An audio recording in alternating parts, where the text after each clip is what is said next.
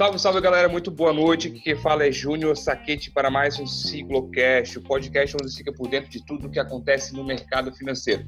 Como toda sexta-feira, a gente trouxe aí a nossa mesa redonda, um podcast um pouquinho diferente dos outros dias. Essa gravação vai ser subida na nossa página do YouTube, Ciclo Investimentos, depois curte lá como vai ficar, só para ver a cara de cada um, como é que faz, tá meio assustado, meio apavorado, mas tocamos ficha.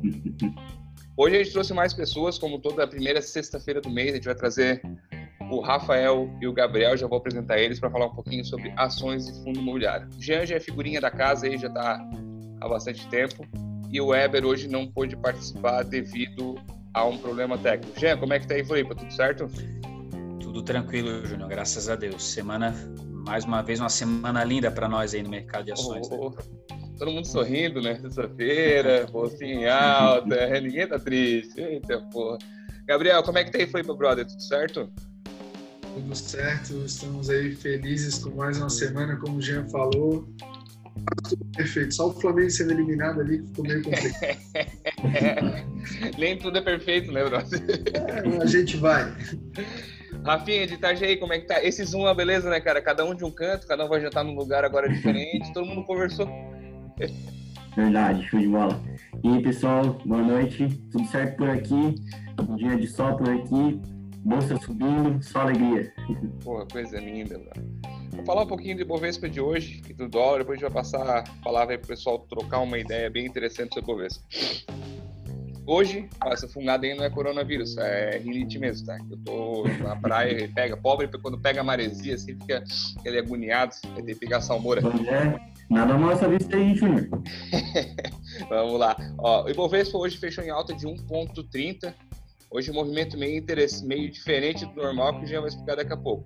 Na semana já acumulamos alta de 2,87 e no mês de 4,46. Aí vamos perguntar no mês como é que tá 4, na semana tá 2, se o mês começou a semana, como eu acabei de perguntar para vocês. É segunda-feira conta que foi dia 30 de novembro e o Ibovespa caiu. Para ter uma ideia, estamos com um ano o Ibovespa negativo apenas 1,64. Hoje o dólar também caiu mais um pingadinho aí, caiu 0,3, fechando a 5,12. Pô, ontem 5,14, hoje 5,12. E na semana caiu 3,77. Hoje o Bovespa teve um movimento meio estranho, né, Jean? Saiu os, os piores dados dos Estados Unidos e, a, e as bolsas subiram todas. Dá um, positivo, né? dá um feedback aí para nós o que aconteceu. Vamos lá, então. Começamos a, a semana aí com o fechamento do mês de novembro, né, como você acabou de falar, e as bolsas sendo beneficiadas nesse mês por conta do desfecho positivo da, das eleições americanas e com os resultados aí das vacinas deixando os mercados cada vez mais otimistas.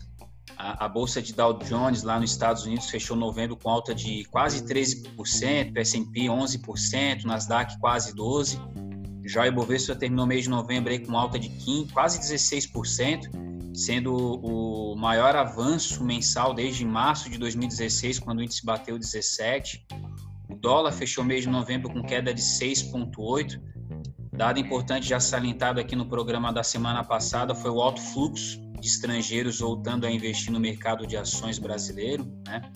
Entre janeiro e outubro tivemos uma saída total de recursos no montante de 65 bi de dólares e só agora no mês de novembro tivemos a entrada de mais de 30 bilhões. E aí alguns fatores corroboraram com esse movimento, fim das incertezas relacionadas às eleições americanas, às próprias vacinas e a rotação de carteira com os investidores buscando ações de valores, ações cíclicas que se beneficiam com o movimento de recuperação econômica, né, como o caso de instituições financeiras e também commodities que tem um peso bem relevante dentro do índice Bovespa. A semana aqui no Brasil começou com o fim das eleições municipais e volta da preocupação quanto às questões fiscais. Davi Alcolumbre marcou para o dia 16 do 12 a votação da lei das diretrizes orçamentárias, é extremamente importante que isso seja aprovado, pois a meta do déficit primário a ser definido pela equipe econômica através dessa LDO, adequando-se às exigências do TCU, né, que é o Tribunal de Contas, que não permite uma meta flexível para 2021, de acordo com a, com a lei da responsabilidade fiscal. Outra notícia que marcou a semana foi a decisão da ANEL de antecipar a bandeira vermelha 2 para as tarifas de energia.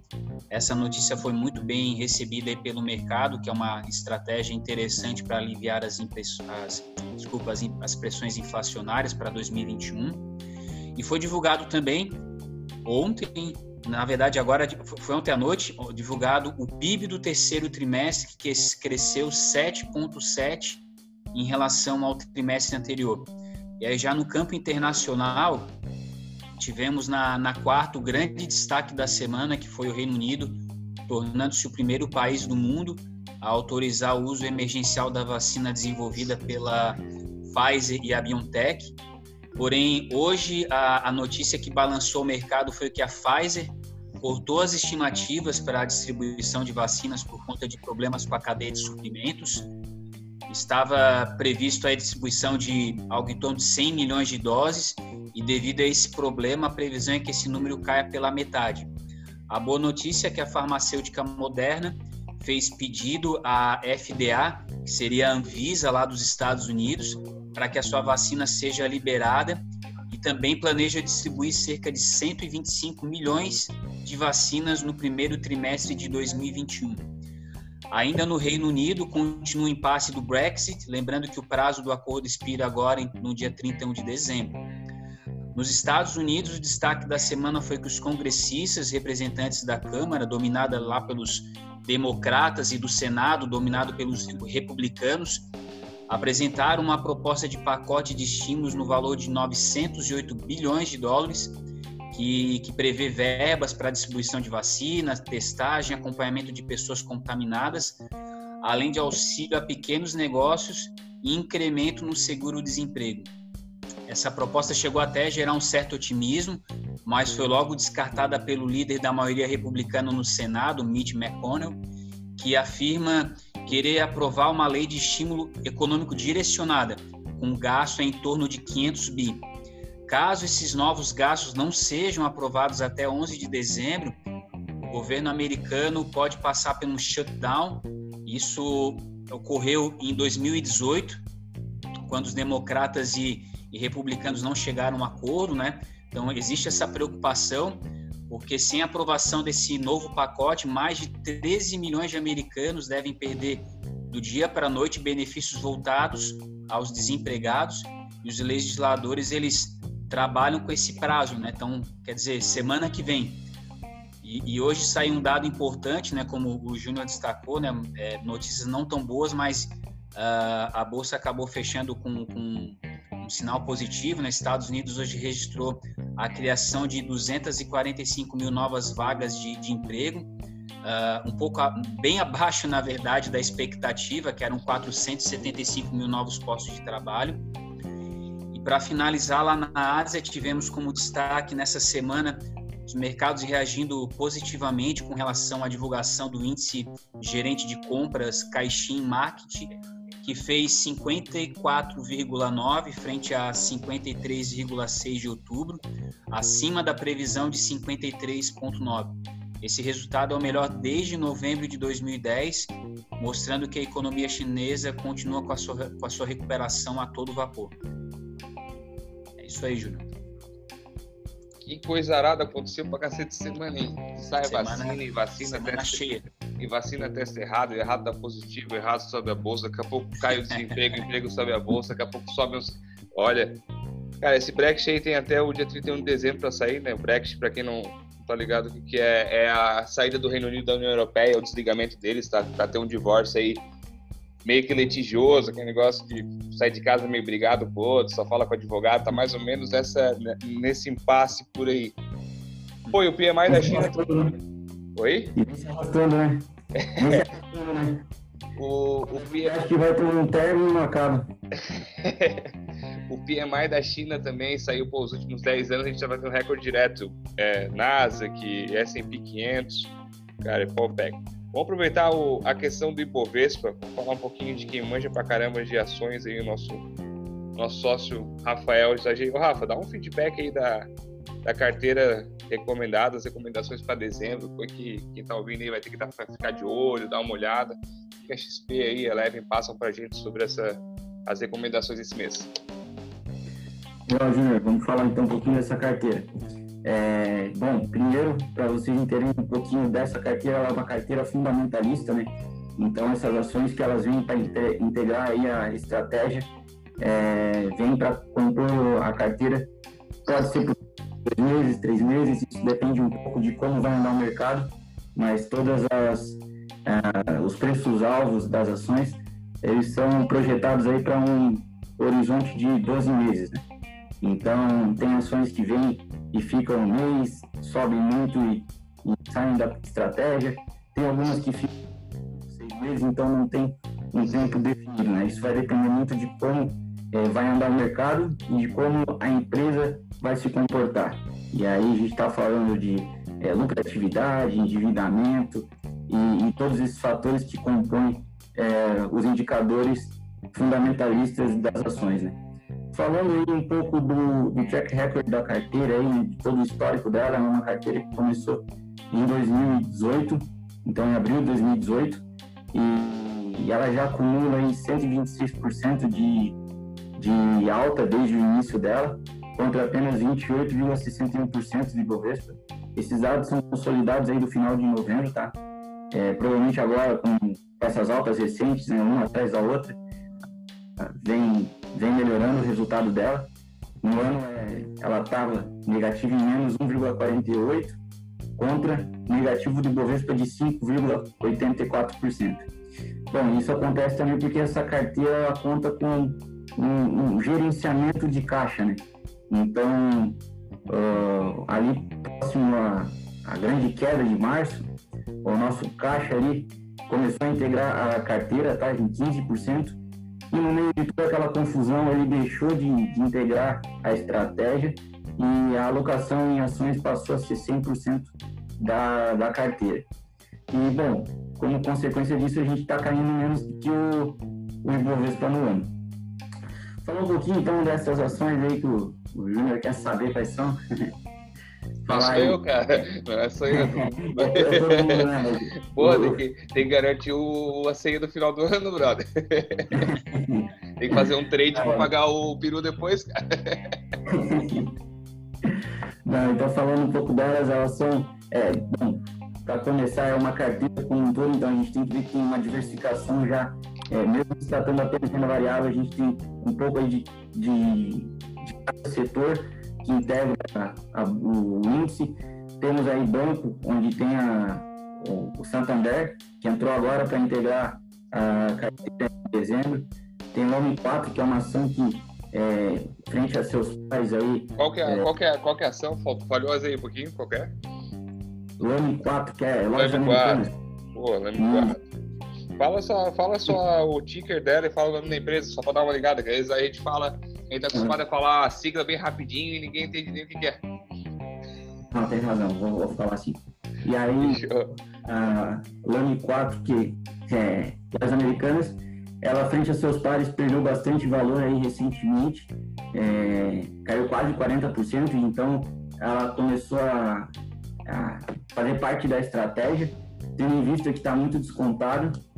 É, é, o Minerva, né, que é BIF 3, é, é uma exportadora aí de proteína, então é para dar resiliência a essa carteira.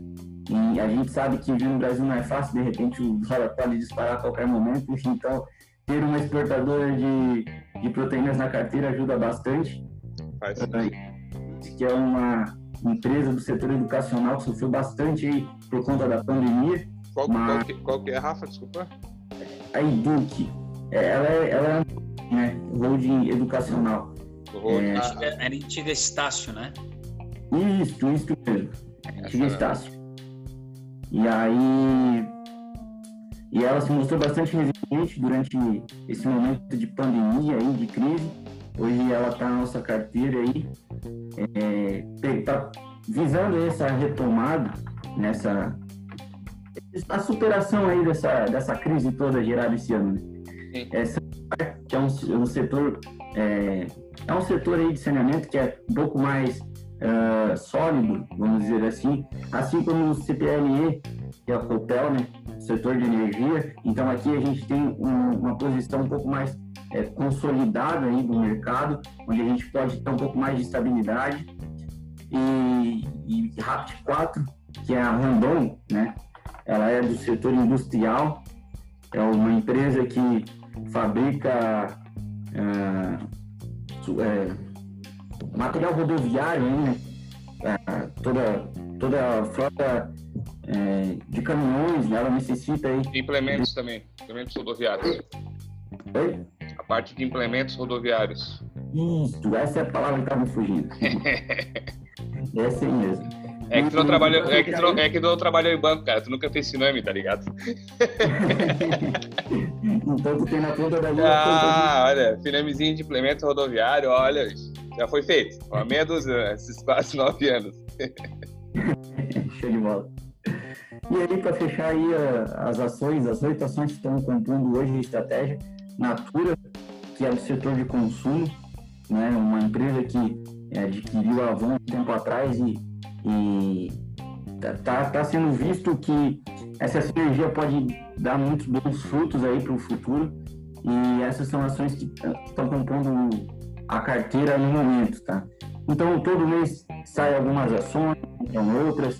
Uh, por exemplo, algumas ações que saíram foram a VEG aí, que pô, andou demais esse ano, né? Contribuiu bastante para a performance da, da carteira ela saiu com mais de 130% de ganho, então foi, foi bem legal. Ter foi, foi um trade bom, então. Foi, foi bem legal. E os meninos também que andou bem em novembro, né?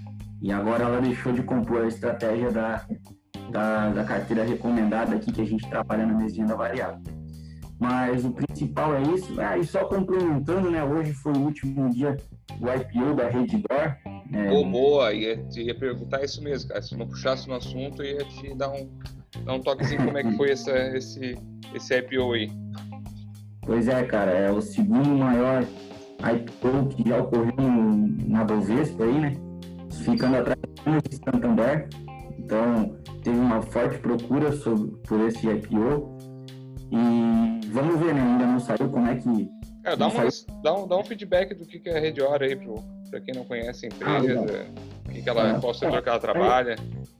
Não, legal. É, a Rede Dor, ela é a, a líder do setor de, de saúde aqui do, do país, né?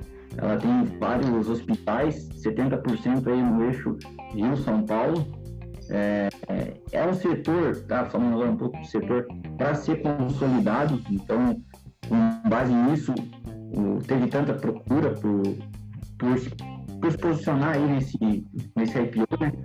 É, ela, hoje, ela atende apenas 8% do, de todo o mercado aí é, de saúde. Então, é uma empresa que tem muito ainda para crescer.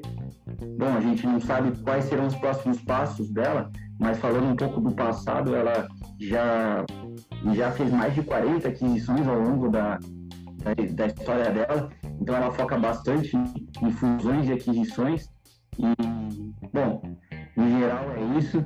E vamos esperar agora para sair o book dela para ver como é que ficou é, o IPO da Redditor. Beleza? Beleza. Porra, show de bola. Então, só para só fazer um feedback, às vezes o áudio pode falhar um pouquinho, como é via Zoom e cada um tá com uma internet, pode dar uma pulada. Carteira atualizada, recomendada pela Eleven, recomendação, tá? Ó, disclaimer, tá? Recomendação da Eleven, não do Rafael e nem da tá? Ficou aí Santander, Lojas Americanas, Minerva, Educ, Educacional Road, Sanepar, Copel, Randon, in natura, acompanha a carteira. Pô, vocês estão ligados que ontem saiu, ante... ontem foi quinta, quarta-feira, reportagem na Infomoney sobre os fundos monoações, cara. Pô, 300 mil cotistas, 6 bilhões de reais, cobrando 3% de taxa de instituição para... Cara, esse, esse gestor tem um trabalho desgraçado, cara. Ele tem assim, cara. Ele não deve nem ter em casa uma hora dessa. A bolsa fecha em 6 horas e deve ficar tipo, contabilizando o que aconteceu com o fundo para ver quanto rendeu, supondo a Petrobras 3. Legal, ver, né? 3%. Cara, é uma coisa. Para ver como é que né, a, a, o brasileiro ainda está é, tá mal alocado em, em, investimentos, né? Principalmente quando a gente fala de banco, né? Mal informado, eu acho, assim, acho que a palavra mais certa é mal informado, sabe? Não, é, não é uma nem... consequência, né? É uma é. consequência, na verdade, você está mal informado, isso acaba fazendo que você esteja mal alocado, né? É, perfeito. É que assim, pô, 3%. É que assim, é, na verdade acontece, como os fundos, a rentabilidade já passa na, no cliente líquido da taxa de administração, ninguém percebe que isso acontece. Então, pô, vamos fazer uma conta bem de. E isso, né, Júnior, se não tiver taxa de performance ainda, né? é, bem pensado, eu acho que, pô, o cara tem que. Agora, pô, para colocar a taxa, é que tem, tem que ler, né? O pessoal não lê o contrato, né? Tem que dar uma olhada. Para quem não entendeu, é, qual é a ideia? O fundo de, o fundo, qualquer fundo de investimento cobra uma taxa de administração para administrar ele. Então é como, como eu falo, é o faturamento. É uma empresa. O fundo de empresa é o faturamento deles, quanto eles ganham para poder pagar despesa fixa, aluguel, folha de pagamento, por aí vai. E a rentabilidade que passa para o cliente já é totalmente líquida disso. Pô, vamos supor que o fundo tem rendido 52 e o banco e o fundo cobre 2%, vai repassar 50 para o cliente, 2 fica para eles que é administração. E tem os bancos, tem 300 mil pessoas físicas, jurídicas, cotistas, que estão em fundos monoação. O que é o fundo monoação? Que só aplica em uma ação. Tem fundo nossa plataforma que aplica em 50 ações diferentes, sei lá, faz um monte de operação. Esse aplica só. Eu peguei o do Itaú como do o Itaú mesmo, Itaú Petrobras. Ele, ele compra só, ele pega PET 3 e cobra 3% dela. Então, para ter uma ideia, nesses fundos, tem uns cobram um, outros cobram dois. Cara, tem. Não é só pegação de pé no Itaú, tem Itaú, tem Bradesco, tem Santander, tem um monte de coisa, um monte de banco. É, tem fundo de renda fixa também, vocês já pegaram? Fundo de renda fixa renda, cobrando 2% ao ano, cara. Para comprar, tesouro, comprar tesouro direto. Teve uma matéria um tempo atrás aí, Fonone, né? Onde eles listaram todos os fundos de renda fixa, onde o, a taxa de administração chegava a 3, 4%. Até depois daquilo começou, o, os bancos começaram a baixar aí essa taxa. Porque... Para ter uma ideia, tem fundo nosso que nem cobra. Verdade não estão fazendo filantropia também, tá? Não é, não é, não é Rotary Club, não é nada dessas coisas assim. Então, alguma coisa eles ganham, eles ganham remuneração, mas não cobram nada. Tanto esse, ó, quem tem fundo de investimento, cara, dá uma olhada. Pô, cobrar 2% pelo fundo de ações, dependendo do fundo, pô, faz sentido. Tem fundo com a maioria cobra aí 2%, 0,8%. Entendeu? Pô, tem bastante ações, bastante operação estruturada, tá entregando resultado legal pra caramba, faz todo sentido. Eu acho que é legal também frisar, né, Júnior, que às vezes o, o, o investidor ele não tem a, a, noção em relação a essa questão de taxa de administração. Às vezes eles questionam, ah, mas por que, que esse fundo de renda fixa cobra 0,7 e o de ações cobra 2? Poxa, tem uma complexidade envolvida aí, né? Uma inteligência para selecionar um papel, né? Então, renda variável, obviamente, acaba sempre tendo mais risco e também mais complexidade a gestão disso aí. Então, por conta disso, é cobrado uma taxa de administração maior. Sim. Dá, vamos, dá mais trabalho. Dá mais trabalho. Agora, não sei se vocês já ouviram aquela frase, é... como é que é? Fundo de caixa, reserva de emergência, coloca em fundo imobiliário, né? Faz isso. Não tem negócio de, que reserva de emergência. Excelentíssimo. tem que colocar. Cara, eu, não, eu cansei de ler postar semana dizendo isso aí, cara. Um monte de. Nossos, Essa... alguns colegas de trabalho, de profissão, vamos dizer assim, então de escritório, que recomenda aí colocar fundo imobiliário como reserva de caixa. Gabriel, vamos... teve dois assuntos bem interessantes essa semana sobre fundo imobiliário, antes de falar um pouquinho da carteira recomendada. Lançaram aí o B2B, vamos dizer assim, BTC para fundo imobiliário. Tem gente que não sabe nem o que é BTC para ações, então já vai ser o mesmo feedback, só vão trocar um papel para o outro. E também foi lançado o ETF. Conta aí, Gabriel, o que rolou essa semana sobre isso? Foi. É, o mês de novembro foi um mês bem interessante fundo imobiliário, aconteceu muita coisa diferente. É, primeiro, ele falando do IFIX, não teve toda a rentabilidade que o Bovespa teve, né? mas o IFIX teve um mês bom também, atingindo aí 1,5% de rentabilidade, é uma rentabilidade boa para fundo imobiliário. É, um dado novo também é que a B3 lançou que hoje a gente está com 1,1 milhões de pessoas físicas investindo em fundo imobiliário. É, isso é um aumento de 70% nesse ano, então está quase dobrando o número de investidores em fundo imobiliário. E uma das novidades que você mencionou, ela, as duas, na verdade, elas estão ali para fazer esse número crescer mais ainda. Né? Primeiro, falando ali do B2B o aluguel de fundos imobiliários, então agora você pode alugar cotas de fundo imobiliário, você pode sair vendido em cotas de fundo imobiliário. O que é sair vendido? É você apostar na queda do do fundo, né? Você acha que aquele fundo vai cair, você sai vendido no fundo, você vende o fundo sem ter as cotas do fundo, certo? Você vai, consequentemente, estar alugando esse, esse fundo para poder entregar para quem você vendeu. Né? Isso muita gente questionou é, essa decisão, porque pô, vai sair vendido nos fundos imobiliários, vai ter fundo imobiliário que vai cair. Mas a XP, e a gente também vê isso com bons olhos, né, porque isso vai, tende a aumentar a liquidez né, dos fundos imobiliários. Um dos problemas do fundo imobiliário é a falta de liquidez. Né? Muita gente é, questionou ali no auge da crise, em março, por que, que os fundos imobiliários caíram tanto, se eles eram mais seguros que as ações, por que, que eles caíram tanto quanto as ações? Inclusive, a autora da excelentíssima frase que você falou, que fundo imobiliário pode ser reserva de emergência, a Natália Arcuri, né, foi uma das, das que caiu igual um raio aí em março, os fundos imobiliários caíram tanto quanto as ações. Por que caíram tanto quanto as ações? Por de liquidez. Né? Ações têm muito mais liquidez, sempre vai ter alguém querendo comprar. Então, sempre vai ter gente querendo vender, mas também vai ter gente fazendo frente para comprar. Os fundos imobiliários tinha muita gente querendo vender, mas não tinha quase ninguém querendo comprar. Então, acabou despencando ali em março os fundos imobiliários. Muita gente ficou assustada. O fundo imobiliário não é mais confiável.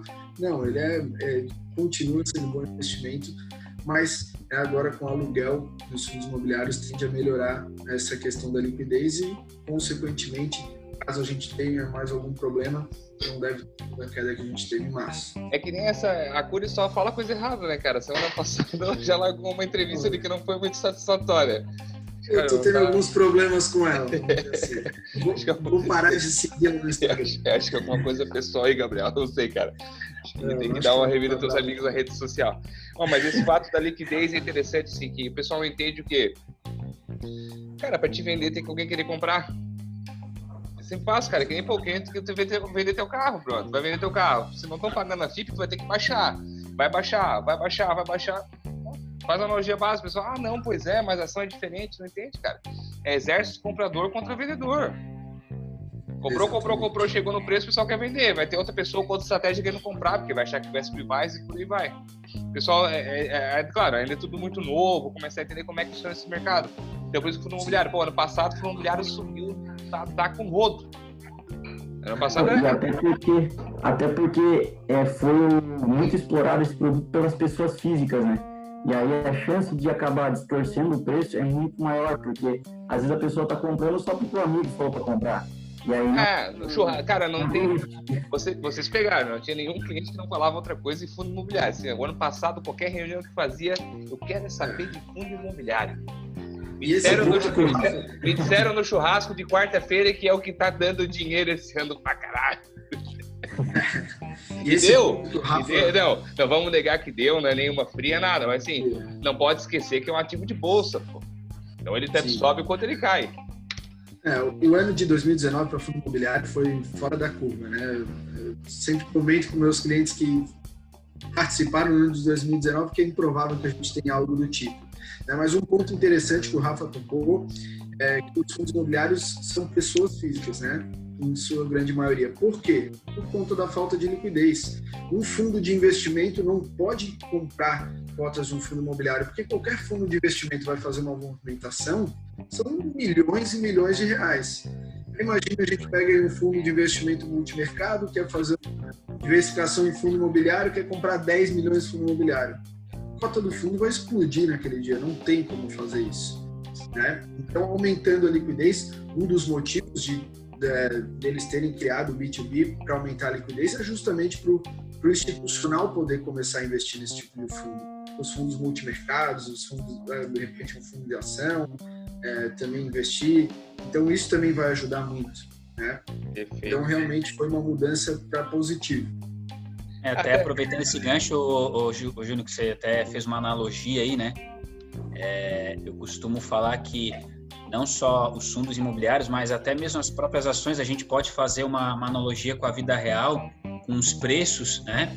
Com, com a questão dos próprios imóveis mesmo, né? Você tem um imóvel, né? Você pagou um milhão por esse imóvel, né? De repente o mercado está pagando 800 mil no, imóvel, no imóvel que tu sabe que vale um milhão, mas por uma circunstância daquele momento ele está valendo 800 mil, você não vai vender. Você vai esperar ele pelo menos voltar ao milhão, pelo menos ao preço que você pagou, né? E outra, né? Uh, imóveis, por incrível que pareça, eles também têm variação. Só que ninguém fica ligando para o seu corretor de imóveis todo dia para saber se o seu apartamento, se a sua casa está valendo um valor diferente do dia anterior. Né? É como, é como então, imaginar botar aquele reloginho em cada casa. Ó, vale 100 mil, 100 mil, 101 e 300. Passou uma hora depois, passou um caminhão de lixo muito barulhento, caiu 200 pila. É, mais, é, mais, é isso aí. Só que ninguém, é, ninguém conta, assim. É, é, que é tudo muito. É que é tudo muito. Eu sempre falo assim, quando fala tudo muito novo, parece que a gente é extraterrestre que veio pra Terra. Tá? Chegou na Terra agora e vamos implantar ações em fundos imobiliários. Mas é que tem muita gente vendendo como se fosse uma coisa fácil de entender, simples. Não é tão simples assim. Sim. Por isso a questão de às vezes procurar um assessor, ter alguém para conversar, para explicar como é que funciona, mostrar os riscos, os, os prós e os contras, porque tudo na vida tem prós e contras, só que a galera só conta os bônus, né? É só que, pô, entrei nesse Kendall agora, fiz um, um trade aí, cara, que comprei essa BMW que tá aqui na janela. É mais ou menos por aí. Ô, é, Gabriel. ninguém, ninguém, ninguém, ninguém vai contar para ti, né? Acho que isso aí é uma coisa que eu já, né, não é de agora, é de sempre. Quando alguém vem falar para ti que tá uma ação tá, pô, bota essa ação na tua carteira, é melhor, melhor é não botar. quando, já che, quando já chegou a notícia no churrasco, assim, tipo, Lá na quarta, quinta-feira, já, já, já esquece, já passou. Já foi. E, e, ninguém fala quando tá perdendo também, né? O pessoal só é. fala quando tá ganhando. Era que nem a Oi. Vai dizer que alguém tinha Oi na carteira dois meses, três, quatro meses atrás. Ninguém tinha Oi. Agora todo mundo, tô comprado na Oi. Aguenta, quando a Oi dá uma subida de, de 15% no dia 20, todo mundo diz, ah, eu tinha Oi na carteira, tô comprado. Mas há quatro meses, Oi, Oi, é uma porcaria. Vou, vou botar vivo no meu celular, que é bem melhor. É. Ô, ô Gabriel, o, o assunto ali, o ETF que foi lançado, brother. Explica ETF, o que é o ETF. Legal. O ETF, para quem não sabe, é uma cesta é, de ativos que replica algum índice. No caso do ETF que a XP lançou, o XFIX, XFIX, XFIX 11, ele replica o IFIX. Né? Então, o primeiro ETF de fundo imobiliário é, aqui no Brasil, um valor muito acessível, 10 reais, ele foi lançado a 10 reais, então qualquer um pode comprar.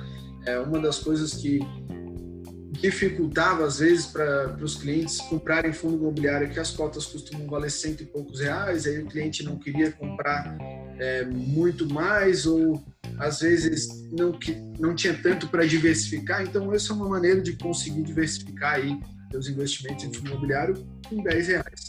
Né?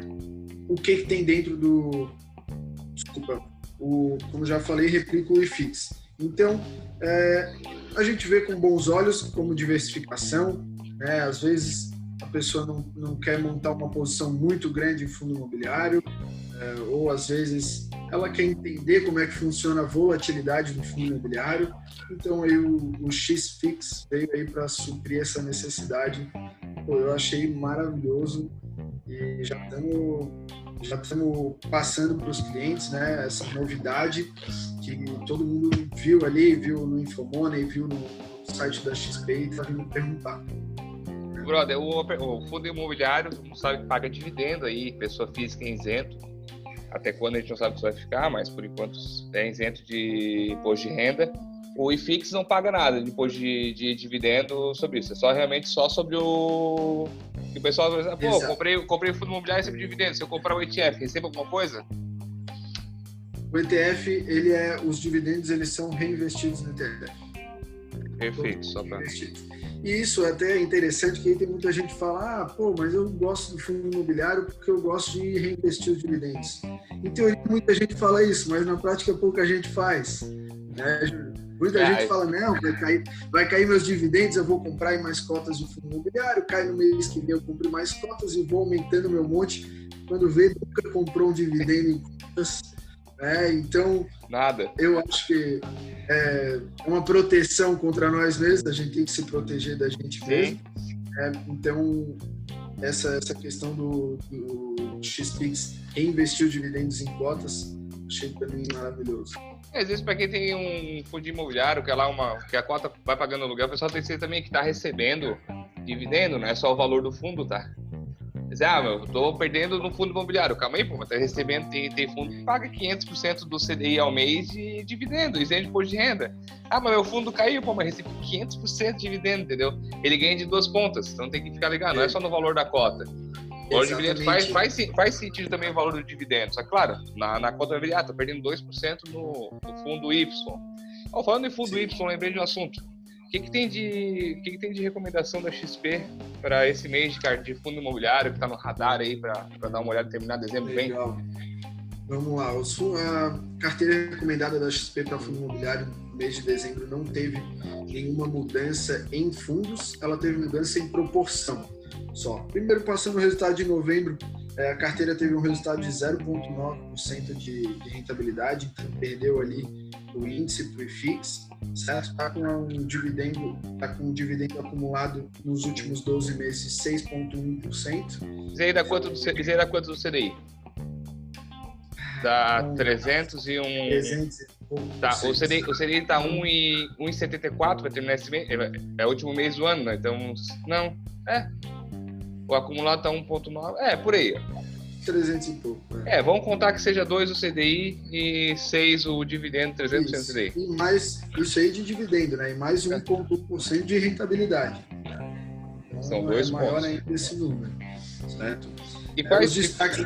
e quais papéis compõem, quais papéis compõem essa carteira aqui? Percentual a gente deixa meio assim, mas só para falar de alguns papéis aí relevantes que a gente tem, às vezes uma chegada de preço, como é que foi, como é que não foi, Legal. por que, que foi mantido, é, por que está na carteira também.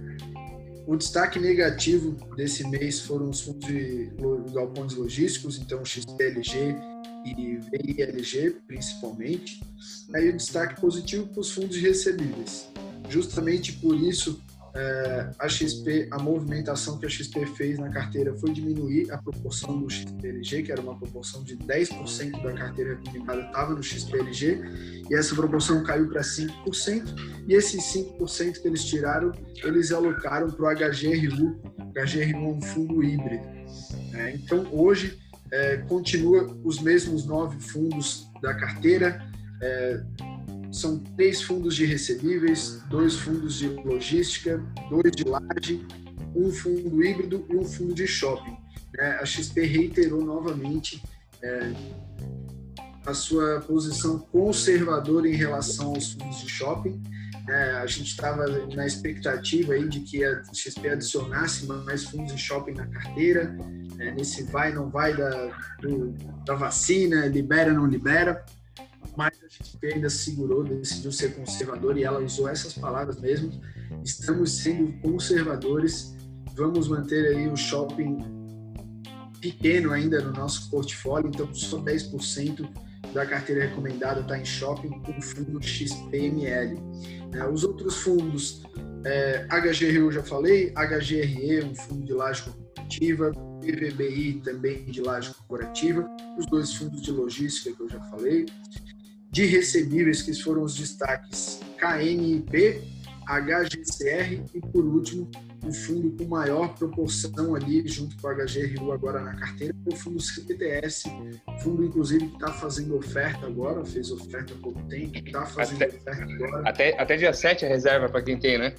Isso, para quem tem direito de preferência, é, até dia 7 para fazer a reserva, então chama o teu assessor lá, fala, quero fazer a reserva que eu tenho direito. a XP está recomendando, a Eleven está recomendando, dando call também para entrar na, na, oferta e para pagar a oferta dia 9. Então, até segunda-feira para reservar, ele paga dia 9. É, hoje é o fundo que está mais em destaque ali na carteira recomendada da XP. Quem quiser ter acesso a essa carteira recomendada aí, dá uma olhadinha no site da XP, tem lá completo já na parte de conteúdos, né, Gabriel? Na parte de conteúdos ali, é, tem outras informações bem legais ali uma até que eu separei que eu queria passar para vocês, é, as maiores altas desse Boa. mês do, dos fundos imobiliários. Deixa eu puxar aqui, fechou?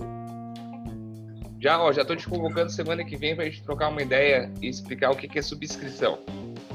Subscrição? De fundo imobiliário, que muitos clientes eles estão vendo na carteira ali o 12 aparecendo. Porra, apareceu um negócio na minha carteira, o mesmo número, só que 12 agora. O que aconteceu? E tá zerado, tá tudo indefinido. Gente, estou perdendo dinheiro. Não explicar o que é subscrição de fundo para entender um pouco, às vezes, ah, pô, às vezes, às vezes não tem tanto desconto de cota, mas faz sentido comprar.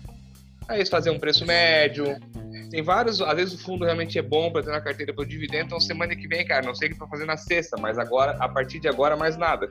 Aí sexta ah, que vem. aí, Perguntar se minha mulher deixa, tá? É, não, cara, diz que é trabalho, cara. Aí, sempre não, vai dar certo. Sub, subscrição é, é, bem importante. Muita gente pergunta por que os fundos imobiliários estiveram tão bem em 2019 e as subscrições foram um dos fatores que fizeram eles bem e elas estão em alta aí esse ano retomaram agora, né? ficaram um tempo paradas as subscrições por conta da pandemia, mas agora a gente está tendo aí por conta de 10 subscrições por mês. É, é bom... abrir o... Pode, pode falar. Não, toca só para finalizar, então, senão a gente toca uma ideia aí, porque tem bastante, bastante pontos, assim, até quando é que é reserva, sim. que pode vender direito se não quiser, entendeu? Tem alguns pontos Vou aí gastar que... metade do episódio.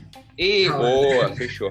Toca aí quais seus assuntos aí... subiram mais no mês de novembro o top 5 fundos imobiliários que tiveram alta de agora de novembro. Primeiro, GSFI, um fundo de shoppings, com alta de 29%. RBRD, um fundo híbrido, alta de 25,9%. É RB, RBRP, né? RBRD, tirado. Ah, bom. É. O fundo RECR, com alta de 10,7%. Muita gente acha que esse fundo é novo na bolsa, mas esse fundo é o antigo fundo IBS. Né? Então só mudou o nome ali, o fundo já é um fundo HCTR, fundo também de recebíveis, igualmente como o, RECR, dois fundos de recebíveis, subindo 10,5%, e o FII, F, MFI também subiu 10%. Foram os cinco fundos que mais subiram. E Olha. nas maiores quedas, tivemos aí XPCM, fundo corporativo, monoativo, é, caindo 21%, MBRF, fundo também corporativo, caindo 19,4%, GGRC, que recém saiu, é, recém teve oferta também, caindo 5,9%, BBFI, fundo multiativo corporativo também caindo 5,7% e o KFOF, o fundo da Quineia, o fundo de fundos da Quineia, é, caindo 5,2%. Foram os destaques aí do mês de novembro para os fundos Lembrando que, que, que, caiu e subiu, mas ele muda também, né? Não só cai, não. Não porque caiu é, não porque caiu é ruim, não porque subiu é bom. Depende tudo da análise de cada fundo. Quando cai é janela de compra, né? É, cai, cai, como é que é? Caiu, comprou, né? Tem os cursos. Cai, não, caiu, com, caiu, comprou. Tem os cursos no, no Instagram que botam lá, aqueles, aqueles cursos aqueles caras pro pessoal bom, que tem CNP, tem tudo certinho, sabe? Aquele pessoal que é credenciado. Aquele curso de análise. Verdade. Aquele curso de análise técnica custa R$19,90. Que dá pra fazer em quatro vezes pelo PagSeguro. Ah, caiu, comprou, caiu, comprou. Abriu um candle aqui, ó, virou um martelo, é tendência de alta. Pode comprar. É, cada um que eu vou te falar. Bom, pra gente finalizar, não exceder muito, que já, já passamos do, do meio ali. Vocês estão ligados que essa semana o Bank of America e JP Morgan mudaram a previsão de Bovespa Brasil, né? Então, aquela previsão para 2021, a gente estava meio incerto, mas se tudo correr como o Jean falou a parte do Weber hoje da política, o Weber tá, não pôde comparecer com problema de internet. O Zoom é bom que todo mundo se conecta, mas também é ruim que se não tem internet, não acabou, cara, não tem mais. A rádio era bom que todo mundo tinha que ir na, na rádio fazer o programa, né? Mas ah, se toda a reforma política acontecer, o básico ali, o tripé que a gente tem, toda essa questão, e Bovespa está para chegar entre 130 e 134 mil pontos o ano que vem. Qual a opinião de vocês? Ano que vem? Aham. Hum, não aposta. Qual a opinião do Deep Morgan do Bank of America? Vocês estão de acordo? Acha que realmente é factível? Acha que é modesto? Eles estão exagerando? Eu acho que é possível. Eu acho que é bem possível. Tem, tem setores na bolsa aí como bancos, empresas cíclicas que ainda não retomaram o patamar que estavam antes. E aí a gente pode enxergar uma oportunidade ainda. E se elas voltarem, é, junto com outras empresas que andaram até mais, além de recuperar, subiram mais, eu acho que o nível pode chegar aí acima de 115 mil pontos, com certeza. Mas vamos esperar, né? E outra, né? O Ibovespa está bem descontado em dólar, né? Se for parar para pensar, tá Era bem isso. barato. A gente não recuperou 2008, tá? Na bolsa, no Ibovespa dolarizado, não foi recuperado 2008 ainda. Para recuperar 2008, ele tem que chegar a 40 mil pontos dolarizados. Se a gente dividir hoje, não sei quanto é que tá dando, deixa eu ver, tá Pois, fazer a grosso modo, 113, 113 dividido por 5 e 12. Com 22 mil pontos valorizados. Tem mais 18 mil pontos. Se a gente multiplicar aí por dólar 4 pila, tem que subir aí mais 72 mil. É, olha, eu falava que o Ricardo Amorim falava em bolsa 206 mil, né? a não ser que o, a não ser que, a não ser que o câmbio caia para 2. Aí vai subir até o 134. Não, mas eu acho bem factível essa questão. O Rafa falou, pô, o Rafa é nosso mês de renda variável no escritório, tem, um, tem uma experiência, todos têm experiência, mas ele tá vivendo isso na íntegra o dia inteiro, ele é grudado. Eu acho que é bem factível, tem bastante setor descontado, tem aquele movimento da rotação ainda, setor de commodity que está puxando o Bovespa para cima faz bastantes dias já essa parte. A OPEP mais também diminuiu a, o corte em 500 mil barris on, ontem ou hoje, não lembro mais, acho que foi hoje de manhã, 500 mil barris, então já, pô, tava cortando até agora, então tá, tá abrindo a produção, ela tá vendo que eu sempre falo que todo, todo mercado financeiro é um pouquinho futuro, então até chega um pouquinho lá na frente que, olha, a vacina vai dar certo, vai dar boa e vamos conseguir correr. Agora sim, o Jean ganhou o bolão de semana passada, falando da, dos 113 mil. Ele chegou mais próximo da. Só um segundinho que tem uma cachorra apertando uma bolinha aqui em casa. Isso. Cachorrinha parou de apertar a bolinha. Então, nheque, nheque, nheque do lado aqui, chato pra caralho. Ah, o Jean ganhou o bolão, 113 mil pontos. E eu quero saber pra semana que vem. Eu acho que. Vamos lá, vocês a opinião de vocês, eu vou fazer meu chute meio mais enxugado, assim, porque eu tô, tô a fim de ganhar a graninha de vocês. Gabriel, o que, que tu acha? Vamos começar ao contrário. Deixa eu anotar aqui. Deixa eu anotar aqui. Eu vou ser tá o primeiro? Sério. Tá ficando sério. Eu vou ser tá o primeiro? Claro, pô. Você sabe que eu não gosto de ganhar aposta sozinho, né? É. Outros, eu gosto de ganhar sozinho. Então, o Ibovespa vai fechar semana que vem em 116 mil pontos. 116. Ah, se é pra ganhar, é pra ganhar sozinho. Fechou. Outra, lembrando que chegar a 115, 600, a gente zero o ano, hein? Vamos lá. O, o, G, o ganhou, ele vai falar por último. Que vai, vai que ele influencia os outros, né? Pelo, pela tendência é. de sorte dele. Ô, Rafa, o que, que tu acha? Eu acho que a gente tem uma janela de compra aí na semana que vem. Acredito em 112 mil pontos no final da semana que vem. Cento mas aí pro final. 112. 112. Vai andar de lado, dar uma descansada, que ele subiu muito, trabalhou muito. Fechou. E aí eu acho que pro final do ano aí a gente pode ter mais um ralizinho. Vamos ver. Tá, vamos semana que vem. Posso mudar meu palpite? Pode, vamos lá. O cara, é, da, renda, o cara da renda variável botou pro outro lado e agora eu me arrependi. Cara, não dá nada. Eu vou ninguém, manter, eu vou manter. Ninguém sabe o que tá apostando, né? Vamos lá, é. vamos lá.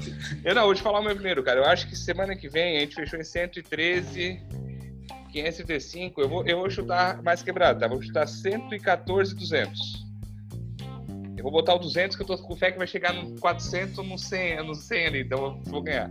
Toca, Jean. Que exatidão, que exatidão, Júnior. Oi? Que exatidão, hein? então, Toca lá, eu, eu, meu palpite é 115, tá? Eu acho que uh, acho que a bolsa vai pode puxar bem mais para o final da semana gente tem aí no dia 10 aí possivelmente a aprovação da FDA da vacina da Pfizer lá nos Estados Unidos. Pode ser que muita, muito dessa questão da vacina já esteja no preço aí do IBOV. E também tem a aprovação do pacote de estímulos lá nos Estados Unidos. Se ele realmente for aprovado aí até o dia 11, que é a data limite lá deles, acho que o mercado está esperando isso assim ah, desde julho praticamente. Então acho isso acontecendo, o, o, otimismo ele vai, vai aumentar um pouco mais, né? Vai ter vai se sobrepor a questão da, das vacinas, eu acho que vai subir um pouquinho Bovespa, um pouquinho mais, né? Bater uns 115 aí, vamos lá, meu palpite. Por isso que ele acertou, né? O cara tá bem informado pra caramba, tá com o calendário, tá com o calendário econômico na semana que vem certinho, é, ó. Vai sair tem o... informação privilegiada. Vai sair o IBC, vai sair o IBCBR 18 semana que vem, que ninguém sabe qual é, vai estar lá no. Fechou. Gurizada, queria agradecer vocês aí. Se quiser dar um, cada um feedback final aí, um, um salve pro pessoal. E semana que vem a gente volta para fazer mais um, um, podcast. Pessoal, obrigado a todo mundo aí. Pessoal, não esquece de seguir a nossa rede social. No YouTube vai estar a live gravada, arroba Sigla Investimentos no YouTube, no Instagram, arroba Sigla Investimentos. E não perca. Falou, Jean. Tem alguma coisa aí para dar um toque para a galera final? Agradecer mais uma vez aí. O programa cada semana ficando melhor, né? mais informativo, né? trazendo informações importantes. Hoje agradecer também a presença do Rafael e do Gabriel, que trouxeram toda essa parte aí de, de renda variável, que sem dúvida esse ano aí foi um ano de bastante desafio aí para os novos investidores, né, que entraram na bolsa finalzinho do ano, ano passado, principalmente final do ano passado, né, tiveram esse susto ao longo do ano, então super importante ter a opinião de pessoas aí como o Rafael e o Gabriel que estão o dia todo aí monitorando os mercados ativos. É isso aí. Boa, Jean. Fala, Gabriel. agradecer o convite, falar que quero receber outros convites também, voltar aqui mais vezes. E obrigadão mesmo por tudo, Júnior, ter sido o âncora aí dessa. Olha, como âncora, eu sou um ótimo assessor de investimento, né, brother? Oh. Rafinha, estaja aí, como é que tá aí? O nosso William Bonner aí, da CIP. É. então, eu queria agradecer também a participação, tá falando um pouquinho aí do que a gente vem trabalhando nesses, nesse ano aí. E, bom, agradecer vocês e, e todo o pessoal da Civil aí. Tamo junto, espero também para aparecer mais por aqui. Valeu. Tamo junto, assim, a ideia do podcast sempre foi essa, toda sexta-feira a gente juntar mais sócio possível, mais opinião e a gente trocar uma ideia como se fosse uma reunião presencial nossa. Eu acho que a gente conversa na, nas entrelinhas, ou assim, lá no escritório, no back office, como chamava no banco ali, eu acho que faz sentido os clientes saber o que a gente está conversando, essa ideia que a gente tem, por que, que a gente troca essa ideia, por que, que a gente faz algumas coisas. Então, tudo a gente tem um fundamento, a gente estuda para isso realmente. Então, a gente trouxe vocês essa, todo o começo de mês para mostrar o desempenho, como é que foi as carteiras recomendadas, como é que vai ser cada mês. Então, acho que faz sentido saber como funciona. Não é um trabalho tão simples assim de olhar e, ah, beleza, vou colocar aqui, aqui, aqui, aqui, aqui, deu. Não, tem trabalho para caramba. Fechou, gurizada? Vamos curtir a sexta-feira que já é, porra, já é, já, porra, já, já tá na hora de tomar um. Valeu, rapaziada. Obrigado, um abraço. Valeu, até mais. Valeu, valeu.